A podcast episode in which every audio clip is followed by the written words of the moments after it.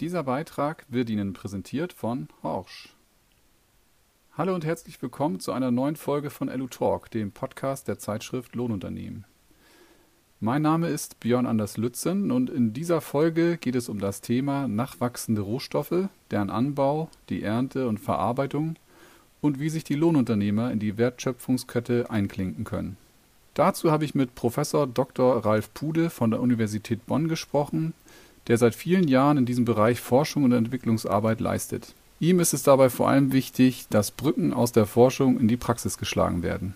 Herzlich willkommen, Herr Pude, zum ähm, Talk. Ähm, Sie forschen ja im Bereich der nachwachsenden Rohstoffe an der Universität in Bonn. Können Sie einmal kurz Ihren Forschungsbereich vorstellen und auch die Schwerpunkte Ihrer Arbeit, damit unsere Zuhörer so ein bisschen so einen ja, Einblick bekommen, was Sie machen? Also ich habe hier in Bonn schon Agrarwissenschaften studiert, weil ich nachwachsende Rohstoffe machen wollte und habe damals über Miscanthus, China-Schilf, meine Diplomarbeit geschrieben bin da sehr äh, unter den Studenten aufgefallen, weil es eine mehrjährige, eine besondere Kultur ist. Und ähm, so habe ich dann auch später hier an der Uni Bonn promovieren habilitieren können und letzten Endes sogar eine eigene Professur schaffen können. Und in dieser Professur beschäftigen wir uns schwerpunktmäßig mit mehrjährigen nachwachsenden Rohstoffen und auch genauso intensiv mit Arzneipflanzen. Und wir haben da sehr viel Zulauf von den Studenten, weil man da einfach mal ganz neue Pflanzen kennenlernt, neben Rüben, Weizen, Gerste und Mais, dann auch mal mögliche zukünftige alternative Pflanzen dann hier schon mal kennenlernen kann.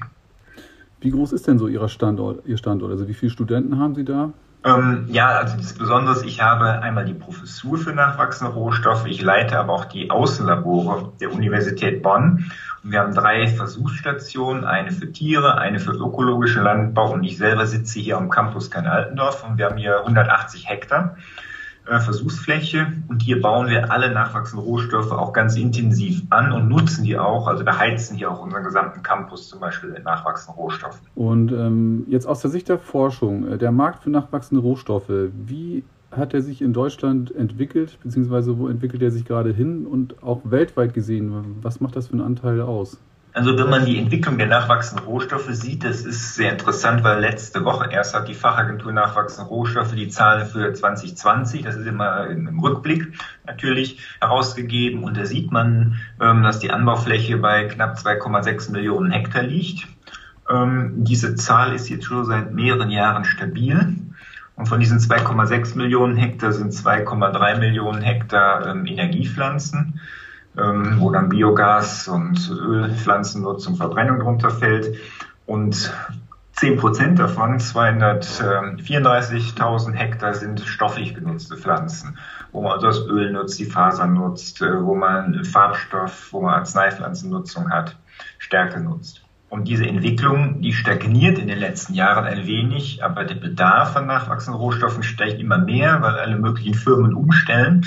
Also der Bedarf nach nachwachsenden Rohstoffen ist groß und man muss gucken, wie man das, wie man den Anbau gleichzeitig hinbekommt, wie sinnvoll es ist, nachwachsende Rohstoffe anzubauen, dass man nicht andere Pflanzen verdrängt und womöglich noch Effekte dann äh, zum Beispiel dann in Brasilien hat, weil man hier irgendetwas forciert, was dann dort zum Abholzen von Regenwäldern führt. Da muss man sehr genau und sehr gut überlegen, was man wie machen kann. Sie sagten ja gerade eingangs, äh, Miscanthus sei ja eins der Themenbereiche, in denen Sie sich ganz stark engagiert haben oder beziehungsweise engagieren, ähm, an dem Sie lange forschen. Es gibt ja auch einige Lohnunternehmer, die in diesem Bereich schon einiges gemacht haben und auch längerjährig aktiv sind. Ähm, welche Nutzungsmöglichkeiten sehen Sie denn jetzt beim Miscanthus? Also das war ja mal ursprünglich der Gedanke, dass man es hauptsächlich verheizt. Wo, was macht man damit? Genau, das liegt daran, dass der äh, bekannte Fernsehmoderator Franz Alt ähm, um 1990 rum das Buch Schilfgras statt Atom geschrieben hat. Weit vor Fukushima. Und es ging darum, wie man, und da war Miscanthus gemeint, wie man mit dem Anbau von Miscanthus äh, die Energiewende schaffen kann. Und ich habe mich damals schon als kleiner Diplomant gewundert, dass man eine siliziumreiche Pflanze zur Verbrennung nimmt. Die Pflanze Miscanthus, die ist zwar eine Pflanze, die enorm viel ähm, Biomasse liefert. Äh, die wächst ja jetzt dann im Frühjahr fünf Zentimeter am Tag. Die hat einen Ertrag von 20, 25 Trocken, Tonnen Trockenmasse pro Hektar und Jahr. Also sie wächst jedes Jahr wieder auf. Die kann man über 30 Jahre lang nutzen. Und diese 20 Tonnen Trockenmasse haben an Energie ein Heizöl-Äquivalent wie 8000 Liter Heizöl. Also man erntet quasi auf einem Hektar immerhin 8000 Liter Heizöl. Das ist immens viel. Und dennoch sage ich, das kann man machen. Aber eigentlich ist die Pflanze siliziumreich, ligninreich, kann man die viel höherwertig und erstmal stofflich nutzen und kann die dann im zweiten Schritt energetisch nutzen, weil es einfach viel zu schade, Biomasse anzubauen, die einfach nur zu verbrennen. Also man muss es intelligenter angehen. Was, was sind denn so Beispiele für eine andere Nutzung außer Verbrennung? Was kann man alles machen?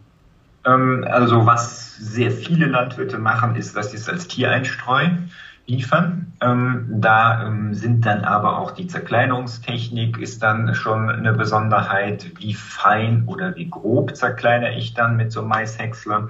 Ähm, das darf nicht stauben, das Material, weil da ja auch Pferde anfällig sein können. Also da könnte man auch so ein bisschen schon bei der Erntetechnik so ein paar so Aufbereitungsschritte nochmal optimieren dass man also den Staub zum Beispiel versucht abzufangen. Und das machen sehr viele, dass sie also eben Miscanthus als Tiereinstreu verkaufen, weil sie viel, viel höhere Wertschöpfung damit erzielen. Und das ist auch noch der Vorteil in den letzten Jahren gewesen durch die Dürrejahre, wo eben das Futter ja und auch das Stroh knapp wurde, dass dann also solche mehligen nachwachsenden Rohstoffe, die bei dieser Dürre nicht so die Probleme haben, dann eben dennoch viel Biomasse liefern und deshalb ist also dieser Absatz gerade so in Richtung ähm, Tiereinstreu ziemlich stark entstanden.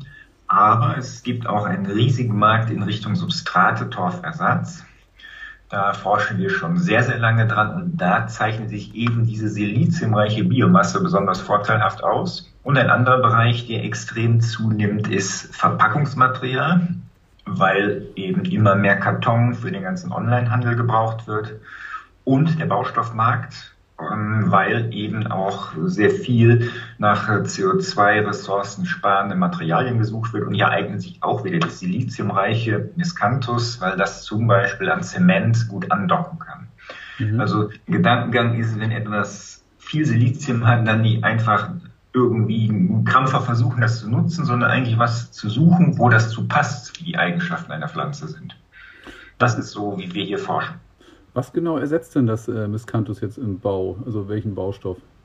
also ich habe ja? 2002 einen Leichtbeton aus Miscanthus entwickelt, habe darüber meine Habilitationsarbeit geschrieben, habe den Förderpreis Landes Nordrhein-Westfalen erhalten und muss rückblickend feststellen, dass ich der Zeit einfach voraus war. Das hat damals keinen interessiert alles ging immer Richtung energetische Nutzung und dann kommt dann einer und will da Baustoffe draus machen. Diese Entwicklung machen auch die Schweizer Kollegen intensiv, die Luxemburger Kollegen. Wir sind ja alle im engen Austausch, wir kennen uns alle untereinander. Und diese Idee, die viel zu früh war, ist jetzt in der Schweiz schon viel, viel weiter gediehen, weil man dort sehr viel früher erkannt hat, dass man ja sehr viel CO2 verbauen kann, indem man viel Mescanthus in solche Leichtbetonwände hat. Und ähm, in, in der Schweiz wurde das auch mit den sogenannten Klimaratten unterstützt. Und diese Gedanken sind jetzt hier in Deutschland, aber auch in Europa äh, zunehmend äh, aufgekommen, wie man also schafft, irgendwo CO2 in langlebige Produkte einzubauen, um halt die CO2-Problematik in den Griff zu bekommen. Und diese, diese Entwicklung ist jetzt hochaktuell. Es gibt zig Ausschreibungen, Zukunftbau vom Bundeswirtschaftsministerium, wo also genau solche Alternativen zu herkömmlichen Baustoffen gesucht werden. Und Forschung sollte ja im Voraus sein. Und ich sehe nicht immer, aber hier ist so ein Paradebeispiel, wie man auch viel zu früh sein kann, wo das einfach noch gar nicht politisch erkannt ist. Das hat zum Beispiel der Kollege Uli Freudinger in der Schweiz ganz drastisch genauso auch erlebt. Der war auch viel zu früh mit seinen Entwicklungen. Und, äh, und jetzt kommt es langsam, Gott sei Dank, bekommt er das auch wirklich mit was da passiert. Aber man muss dann sehr langen Atem teilweise haben. Genau, das ist ja ein Lohnunternehmer, der äh, entsprechend in diesem Bereich schon auch länger unterwegs ist. Und genau, der baut auch solche äh, Wände und auch Häuser äh, mit Miscanthus, ne? Genau. genau, genau das ist unsere gemeinsame Entwicklung. Ähm, das sind so ein paar Leute, die sich hiermit beschäftigt haben. Dann gehören noch die Luxemburger Kollegen quasi zu. Ja. Ähm, das ist so der Kernbereich. Wir sind allerdings schon einen Schritt weiter und wollen ähm, nicht mehr Leichtbeton, sondern wir wollen den Zement noch weglassen. Mhm. Weil der Zement ja auch noch weiter wieder die Umwelt- äh, und CO2-Problematik äh, negativ beeinflusst. Und wir sind intensiv auf der Suche nach äh, anderen Binde- oder vielleicht sollte man besser Klebemitteln sagen, wie wir also diese Blöcke, Steine, Wandelemente, wie wir die mit ähm, recycelfähigen Bindemitteln im Idealfall auch wieder aus nachwachsenden Rohstoffen hinbekommen. Da sind wir noch forschungsmäßig in den Anfängen, aber ähm, da gibt es also erste Prototypen, die wir schon haben, sodass dann so eine ganze Bilanz, CO2-Bilanz dann noch viel positiver ausfallen würde. Sie sagten ja, dass der Markt so ein bisschen stagniert. Also es wird ja nicht unbedingt für mehr Fläche angebaut, vielleicht auch nicht mehr Masse. Ähm, was müsste denn passieren, um da mehr Dynamik reinzukriegen? Also müsste die Politik mehr fördern? Muss man irgendwie die Firmen noch mehr darauf ansprechen, also die großen Baufirmen, dass es diese Lösung auch gibt? Oder, oder woran liegt es, dass es nicht so richtig vorangeht, gefühlt? Es liegt daran, dass viele Jahre die Energiepflanzen massiv gefördert wurden, was ja auch gut und richtig ist, aber die Industriepflanzen viel zu wenig. Da habe ich schon immer darauf hingewiesen, auf diese Problematik und das ist mittlerweile erkannt und man versucht also diese Industriepflanzen, die stoffliche Nutzung von Pflanzen jetzt stärker zu fördern. Da gibt es verschiedene Dinge, die auch schon eingetreten sind. Also zum Beispiel wurde in 2018 das Greening eingeführt und ähm, also nicht, es wurde vor 2018 eingeführt, aber wir haben es erreicht, dass ab 2018 Miscanthus oder auch die durchwachsene Silphi als greeningfähige Kulturen zugelassen wurden. Es gibt also einen Anreiz für einen Landwirt, nicht nur einfach Blühwiesen anzulegen, die sicherlich gut sind, sondern blühende Pflanzen anzulegen und die aber auch gleichzeitig nutzen zu können, um also auch Einnahmen zu haben. Das hat einmal einen Anbauboom gegeben für diese mehreren Kulturen, die dazu gelassen sind. Aber es gibt ja auch andere Dinge, die Eiweißstrategie des Bundes auf, auf mehr Pflanzen zu setzen, wo man also das Eiweiß nutzen kann in verschiedenen Formen als Kleister zum Beispiel, in Tapeten und so weiter ähm, sind solche Dinge. Und ähm, ja, also das, das fördert das. Die Ackerbaustrategie des Bundes, die gerade ongoing ist, um eine Biodiversität in der Landschaft zu bekommen. Und da kann man eben vor allen Dingen auch mit so mehrjährigen nachwachsenden Rohstoffen die Kulturlandschaft bereichern. Man muss natürlich nur aufpassen, dass man nicht äh, Monokulturen wieder schafft, dass nun alles gleich mit den gleichen ähnlichen Kulturen vollsteht. Deshalb sind wir so dabei, immer auf eine Vielfalt zu setzen. Es gibt ja Miscanthus und äh, die zweite ziemlich interessante mehrjährige Kultur ist die durchwachsene Silphi. Und hier ist eigentlich erschreckend zu beobachten, dass man hier äh, die durchwachsene Silphi anbauen will und damit den Mais ersetzen will. Also man tauscht eine gegen eine andere Kultur. Und es erkennt quasi kaum jemand, dass die Vorteile dann von so einer durchwachsenen Silphi gar nicht genutzt werden. Also die durchwachsene Silphi blüht sehr spät im Jahr und sehr lang und sehr schön, gelben Blüten. Aber dann kommt man auch mit dem Maishäcksler und häckselt die in Richtung Biogas. Mhm. Und wir sind der Auffassung auch hier wieder, dass man erstmal gucken muss, ob man die Pflanze nicht viel, viel höherwertig stofflich nutzen kann und dann äh, kann man da ähm, die energetische Nutzung draufsetzen. Oder, oder ein anderes Beispiel, wie das gerade in Süddeutschland passiert. Ähm, dort wird aus der durchwachsenen Silphi Biogas gewonnen und die Gärrückstände gehen in eine Papierfabrik und dann macht man Papier daraus. Also dass man viel, viel mehr aus, aus, aus dieser wertvollen Biomasse rausholt. Was wären denn noch so Beispiele außer, außer Papier jetzt? Was könnte man noch damit machen?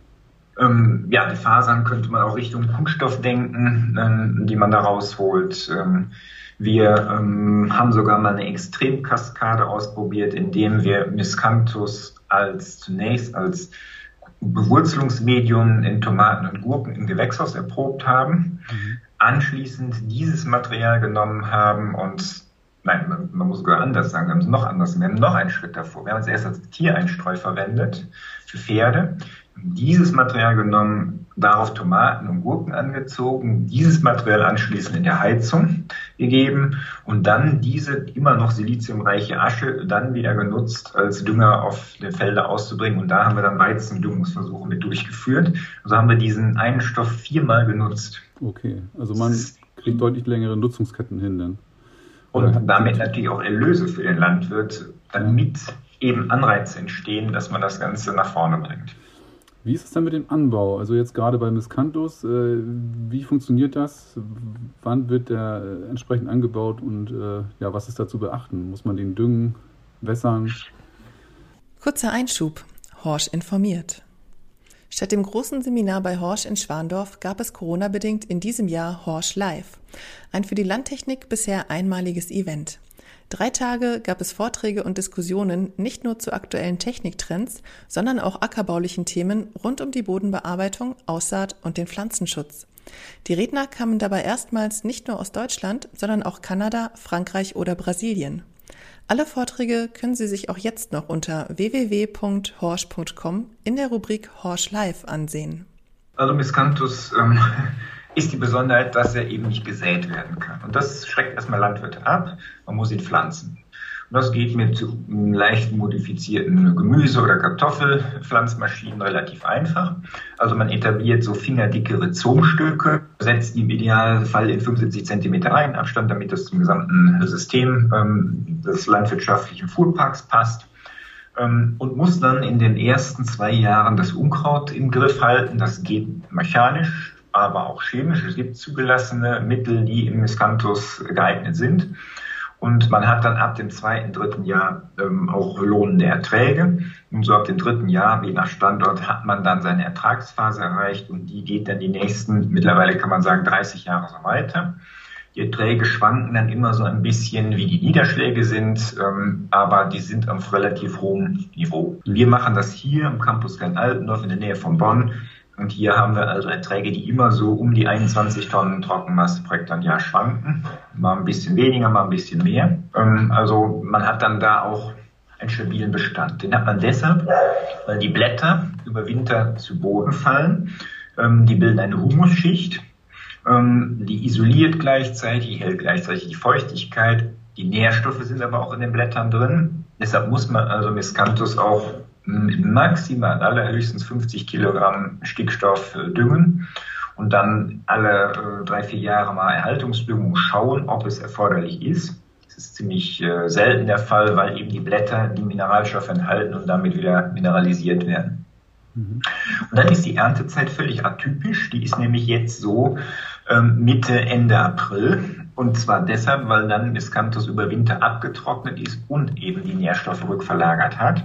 Und das ist natürlich schön, wenn man dann mit dem Maishäcksler, den man im, im Herbst im Einsatz hat, dann, wenn man nochmal ein, eine neue Einnahmequelle natürlich hat, wenn man Lohnunternehmer ist, dass man eben diese Maschinen dann nochmal wieder einsetzen kann. Mhm. Und das ist ja sogar gut, dass es verschiedene Erntephasen gibt. Es ist je nach Region ein bisschen, ein bisschen manchmal auch so mit Zuckerrübensaat ein Problem gewesen, aber dadurch, dass die Winter so mild waren, abgesehen vom letzten Winter, ist also die Ernte so, von, ursprünglich war immer Karfreitag, um Karfreitag rum die Ernte und dann ist auch immer die Zuckerrübensaat, okay. zumindest hier in der Region. Und die Ernte hat sich so ein bisschen mehr Richtung Mitte, Ende April äh, ähm, verschoben, weil die Min Winter halt milder waren. Mhm. Wenn man dann geerntet hat, scheint mehr äh, Sonne und Licht auf die Fläche, dann treibt der Miscanthus aus und dann wächst er so fünf Zentimeter am Tag. Und dann hat man dann wieder so einen drei bis vier Meter hohen Bestand im Herbst da stehen. Okay, und äh, was sind denn die Kosten jetzt für den Anbau pro Hektar? Womit muss man da rechnen? Also es kostet ein, äh, ein Rhizomstück etwa 15 Cent. Ähm, und wenn man dann eine Pflanze pro Quadratmeter ähm, pflanzt, ist das natürlich eine relativ hohe Anfangsinvestition für einen Landwirt. Aber er muss dann dran denken, er, er, hat ja einmal das Feld geflücht und macht nichts mehr auf dem Feld. Wenn er das Unkraut in den ersten zwei Jahren im Schach hat, ähm, macht er da gar nichts mehr, sondern erntet wirklich nur noch. Ähm, und wenn man das dann rechnet, dann sieht man, dass der, also langfristig rechnet, ist das eben überhaupt nicht teurer, als zum Beispiel ein Weizenfeld zu etablieren. Mhm. Okay, und ähm, bei der Ernte sagten Sie ja gerade, kommen hauptsächlich Maishäcksler zum Einsatz oder sind die speziell darauf vorbereitet oder was muss da an den Maschinen geändert werden oder wie, wie wird das geerntet dann? Es gab sehr viele Untersuchungen in den Anfängen von Miscanthus, was die richtige Erntemaschine ist. Äh, und es kam raus, dass mehr oder weniger jeder Maishäcksler funktioniert. Ähm, das, das Gebiss ist natürlich so ein bisschen äh, vorne äh, so eine Sache, dass also der Einzug funktioniert, weil man hat da wirklich Masse liegen. Das ist 20 Tonnen ist nicht gerade wenig. Ähm, die Messer müssen natürlich scharf sein. Ähm, manche ähm, Lohnunternehmer bauen auch ein paar Messer aus, dass das Material nicht zu fein wird. Mhm. Also man kann da, und das ist, finde ich auch wichtig, man muss wissen, für was man das Material, wem man das Material liefert, dass man also die Häckselqualität, also es geht hier gar nicht nur um Biomasse, sondern auch um die Qualität, dass man es eben auch höherwertig vermarkten kann. Und wenn man das dann zu fein gehäckselt hat, ist hier ein Streu ein echtes Problem wegen dem ganzen Staub, der dann entsteht. Deshalb muss man das, sollte man das eigentlich wissen, wo es hingehen kann. Wenn man dann so Richtung Baustoff und so geht, dann werden sowieso Sieblinien ähm, wie beim Sand und Kies aus dieser Biomasse hergestellt. Aber ähm, das wäre ja auch nochmal ein Feld für Lohnunternehmer, dass man ähm, vielleicht diese Aufbereitung der Biomasse ähm, auch schon noch auf den Betrieben macht und dann erst an weitere Firmen abgibt, sodass also die Wertschöpfung bei der Landwirtschaft auch wirklich bleibt. Mhm. Also diese Zerkleinerung ist schon etwas Besonderes. Da ist viel drin. Ähm, wie man Qualitäten dann nochmal ganz massiv beeinflussen kann. Das ist schon wichtig, ob man Hallen einfach nur längs oder ob man den quer schneidet, ob man den mehr auffasert. Ähm, dann sind die Möglichkeiten, was man mit dieser Biomasse machen kann, viel, viel größer. Okay. Und ähm, jetzt vom Trockenmassegehalt, wo, wo liegt der denn, wenn er jetzt erntereif ist äh, beim Miscanthus? Dann liegen wir so bei 16 bis 18 Prozent. Das ist also völlig ausreichend für die Lagerfähigkeit. Ähm, ja. Wenn das jetzt, das Wetter wird ja gerade besser, geht das ziemlich rasant. Man hört das richtig knistern. Ähm, ähm, ja, also das schafft man dann ganz gut zu erreichen. Okay, und dann, es muss also nicht nachgetrocknet werden. Das, das ja. wäre unmöglich ähm, und würde den Aufwand viel zu groß machen. Okay. Es gibt jetzt so ein paar Zwischenüberlegungen von so ein paar pfiffigen Landwirten. Die haben sich zum Beispiel für kleinere Flächen einen Fronthäcksler an einem Traktor angebaut, ähm, blasen über den Traktor in eine Großballenpresse direkt im Iskantus. Ähm, da bauen die einfach einen Trichter auf, damit man das auch wirklich trifft, quasi. Und die Idee ist es also, dieses große Volumen, was Miscanthus hat, zu kompaktieren. Und das sind so kleine Lösungen. Das haben vor allen Dingen die Luxemburger Kollegen intensiv erprobt. Und ähm, das ist sehr interessant, weil ich hatte immer mal wieder mit dem Entwicklungschef von Klaas zu tun, mit dem Herrn Weigelt. Ähm, die haben in den Anfängen mal ein sogenanntes Miscanthus-Funktionsmuster entwickelt.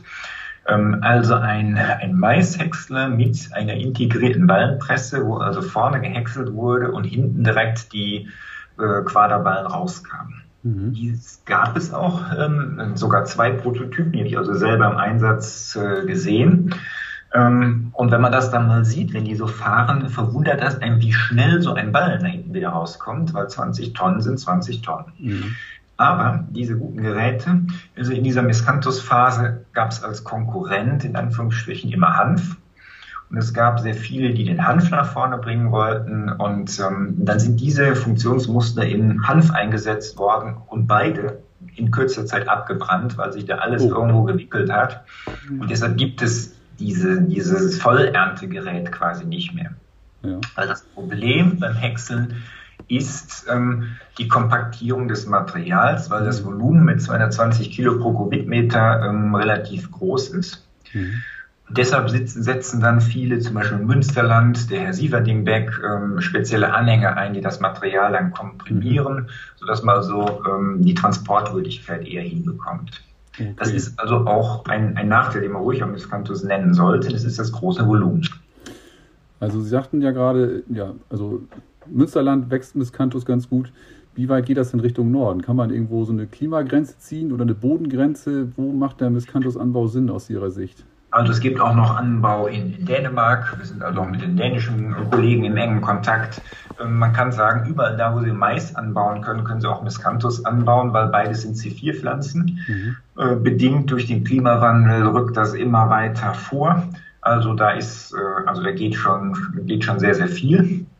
Man sollte sich halt nur überlegen, auf welche Flächen man geht. Und natürlich äh, sollten das nicht unbedingt die Nahrungsmittelflächen äh, sein, sondern Flächen, die vielleicht auf so einem landwirtschaftlichen Betrieb ungünstig gelegen sind äh, oder die unförmig sind, dreieckig oder so sind.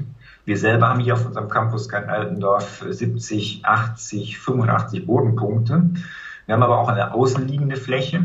Da haben wir ganze 40 Bodenpunkte, das sind sechs Hektar und da bauen wir Miscanthus an und den nehmen wir zum Beheizen für unsere Gewächshäuser. Und so wird es auch sicherlich jeder Landwirt machen, nicht seine besten Flächen nehmen, sondern diese ungünstigen Flächen und da wächst der immer noch genauso gut. Das heißt, C4-Pflanze, die kommt auch ganz gut mit dem, mit dem Klimawandel klar, mit den trockenen Sommern oder? Genau, das ja. ist eben auch der riesige Vorteil. Äh, eine C3-Pflanze, wie wir alle anderen Pflanzen, äh, Rüben, Weizen, Gerste kennen, die schließen ihre Spaltöffnung, wenn es sehr warm wird und die können dann aber noch weiter das CO2 verarbeiten und deshalb auch weiter wachsen. Und das ist natürlich auch ein großer Vorteil. Welche neuen oder beziehungsweise wenig genutzten Biomassequellen sehen Sie dann noch äh, zukünftig, die vielleicht für die Landwirtschaft interessant werden könnten? Wir forschen auf jeden Fall an mehreren mehrjährigen Nachwachsrohstoffen, um eine Vielfalt hinzubekommen. Das ist die durchwachsende Sylphi. Ähm, wir haben hier mittlerweile sogar den weltweit größten Genotypenpool aufbauen können. Ähm, den haben wir hier am Campus stehen und die durchwachsene Silphi heißt auch Becherpflanze, wenn man die mal einfach so auf Deutsch übersetzt. Und wir haben hier bereits die becherlose Becherpflanze selektiert, okay. weil wir erkennen, dass die Pflanze extrem pilzanfällig ist, weil die in diesen Bechern, also die Blätter wachsen um den Stängel, das Wasser auch Tau sammelt. Und damit ist die Pflanze extrem anfällig für Sklerotinia. Und wenn wir die Pflanze stofflich nutzen wollen, so wie Miscanthus abtrocknen lassen wollen über Winter, ähm, geht das nicht. Die geht vorher ins Lager durch alle möglichen Befallsgeschichten. Und deshalb selektieren wir also auch Pflanzen, die länger stehen bleiben, die von alleine abtrocknen, um die also auch wieder höherwertig zu nutzen. Ähnliche Pflanze ist die Sieder, die noch, noch unbekannter ist, äh, ist auch ähnlich wie Miscanthus eine extrem lang im Herbst und lang blühende Pflanze. Alles ist so ein bisschen ähnlich, ist aber wieder eine andere äh, Familie, gehört zu den Malvengewächsen im weitesten Sinne. Ähm, der Stängel ist nicht viereckig wie der, bei der Silphi, sondern rund, aber auch schön mit Parenchym gefüllt, sodass man auch an Dämmmaterialien denken kann. Also das sind so äh, Pflanzen, mit denen man sich beschäftigen kann. Ähm, wir haben uns auch mit Topinambur-Stängel intensiver beschäftigt, aber bei Topinambo hat man die Schwierigkeit, Topinambo wieder von der Fläche zu bekommen. Also das sind so mehrere Dinge. Und im Fokus rücken aber auch immer mehr Reststoffe, also nicht nur Rohstoffe, sondern auch Reststoffe, wie man also immer noch querdenken kann und dann noch was anderes nutzen kann. Ähm, da sind wir an ganz verschiedensten Dingen dran. Ähm, wir haben sogar aus Tomatenstängeln, die in großen Mengen in Gewächshäusern anfangen, Papier hergestellt. Also da gibt es ganz viele Ideen, die gerade so alle aufkommen, die man noch entwickeln muss. Aber man merkt, das Interesse ist da so groß, dass das tatsächlich zukünftig auch äh, wirklich äh, Unternehmen oder Betriebe machen werden. Inwiefern sind denn äh, Praktiker in Ihre Forschung äh, einbezogen, also auch gerade Lohnunternehmer? Ganz intensiv, weil ähm, dadurch, dass ich eben hier auch ein Versuchsgut leite, ähm, wir müssen hier selber unsere Erträge erwirtschaften, wir müssen uns selber finanzieren, ähm, ist das natürlich nicht nur wie eine pure Universität mit Grundlagenforschung zu sehen. Ähm, wir haben hier, lassen hier auch einen Lohnunternehmer kommen ähm, wir organisieren sogar für die ganze Region hier die Ernte äh, von Miscanthus. Ähm, also das machen wir auch nicht selber. Wir haben zwar einen ganz kleinen äh, Camper, Häcksler, ähm, um versuchen mal einzelne Parzellen zu ernten, ist klar, das muss man machen. Aber unsere großen Flächen und die der Kollegen hier drumherum ähm, erfolgen mit den Lohnunternehmern. Wir haben einen engen Kontakt zu den Landwirten. Wir machen die regelmäßig Führung. Und deshalb kann man mittlerweile um uns herum etliche Flächen besichtigen. Es kommen immer wieder neue Flächen hinzu. Teilweise ist der Bedarf an dem Miscanthus so groß, dass sogar einer hier aus der Nähe Miscanthus äh, beim Herrn Sieverdingbeck im Münsterland holt, mhm. um seine Kunden beliefern zu können in Richtung Tiereinstreu. Ähm, es gibt also die vielfältigsten Möglichkeiten. Und wir sind da also sehr eng mit der Praxis verbunden. Wir haben darüber hinaus auch noch einen sogenannten Bio-Innovation Park um unseren Campus drumherum entwickelt. Ähm, und da arbeiten wir mit den Betrieben, aber auch den Unternehmen, die das Material abnehmen, zusammen und als Besonderheit mit den Kommunen. Und die sind also auch Mitglied in diesem Verein. Und das ist eine Besonderheit, äh, die wir regionale Bioökonomie nennen. Also wir versuchen kurze Wege zu schaffen, Dinge in der Region umzusetzen, mit der Bevölkerung zu beteiligen. Und ähm, das ist eine Sache, das war gerade mein Thema hier vor dem Interview. Ähm, ich habe nämlich dazu gerade eine Veröffentlichung für das Bundesministerium geschrieben und das wird also heute oder morgen auch veröffentlicht. Ähm, das ist also aufgefallen, dass wir eine regionale Bioökonomie hier betreiben und auch die Kommunen einbinden, die ja auch über Flächen verfügen, die also auch sehr viel mitgestalten können. Und so ist zum Beispiel jetzt hier ein neues Gewerbegebiet entstanden. Es ist 20 Hektar groß. Für die Landwirtschaft erstmal Chaos, ähm, weil äh, das sind Ackerflächen, gute Ackerflächen, Zuckerrübenböden. Und da kommt nun dieses äh, Gewerbegebiet drauf, aber es ist hier eine Zuzugsregion. Und es wurde dann so ähm, festgelegt, dass dort nur ein Unternehmen ansiedeln kann, wenn er mit nachwachsenden Rohstoffen baut hm. und regenerative Energietechnik einbaut. Und das ist tatsächlich so. Es bauen gerade die ersten schon so. Es ist also sehr interessant zu sehen. Es ist ein ganz neues äh, äh, Gewerbegebiet. Es ist jetzt schon mehrfach ausgezeichnet worden. Und das ist eben, wenn man so ganz eng mit Kommunen und den äh, Unternehmen und den Landwirten der Region zusammenarbeitet, man ist einfach schneller in der Umsetzung. Mhm. Das versuchen wir hier gerade so auch nach vorne zu bringen. Super. Okay, Herr Pude, dann habe ich noch eine Abschlussfrage. Und zwar, ähm, wenn sich jetzt Lohnunternehmer, die jetzt auch diesen Podcast hier hören, interessieren für dieses ganze Thema und vielleicht auch mehr wissen wollen, an wen können die sich dann wenden? Einmal, wenn es jetzt speziell Miscanthus ist, an die internationale Miscanthus-Vereinigung. Ähm, es ist ein Verein und dort sind die Kollegen hier aus Europa von ähm, Polen bis äh, Luxemburg, Schweiz, Dänemark involviert. Wir haben sogar auch ein paar Kollegen aus, äh, aus den USA mit in dem Verein. Hier können Sie sich wenden. Die Geschäftsführung ist hier bei mir äh, bei der Professur. Ich bin selber sogar der Vorsitzende und mein Mitarbeiter ist entsprechend der Geschäftsführer. Also dort gibt es alles rund um Miscanthus. Und ähm, ja, wenn es Fragen zum nachwachsenden Rohstoffen gibt, kann man sich natürlich auch an die Professur ähm, wenden und entsprechend sind wir da gerne bereit zu helfen. Wenn Corona vorbei ist, ähm, sind auch Führungen wieder möglich. Wir haben sehr oft, dass wir Landwirte, Landfrauen, äh, auch Lohnunternehmer hier am Standort führen. Ähm, normalerweise mal eine Führung pro Woche und Corona bedingt natürlich überhaupt nicht zurzeit, aber wir zeigen also auch sehr gerne, was wir hier machen. Und dadurch ist es auch schon gelungen, viele Kollegen zu überzeugen, die tatsächlich dann später ähm, mit solchem Anbau starten. Und deshalb ist das für uns ja auch gut, dass wir nicht äh, Forschung für die Schublade machen, sondern wir wollen, dass das Wissen angewendet wird. Ja, super. Herr Pude, dann vielen Dank für das Gespräch. Ich denke, äh, das ist auf jeden Fall interessant für Lohnunternehmer. Die gucken ja auch immer gerne nach rechts und links und äh, suchen ja. sich neue Nischen. Und vielleicht ist das ja auch für den einen oder anderen eine interessante Nische. Ne? Genau. Das war LU Talk. Wenn Sie sich für weitere Themen aus der Welt der Lohnunternehmen interessieren, besuchen Sie uns gerne auf www.lu-web.de oder bestellen Sie eine unserer Printausgaben als Einzelheft. Sie wollen die Redaktion direkt erreichen? Schreiben Sie an redaktion@beckmann-verlag.de.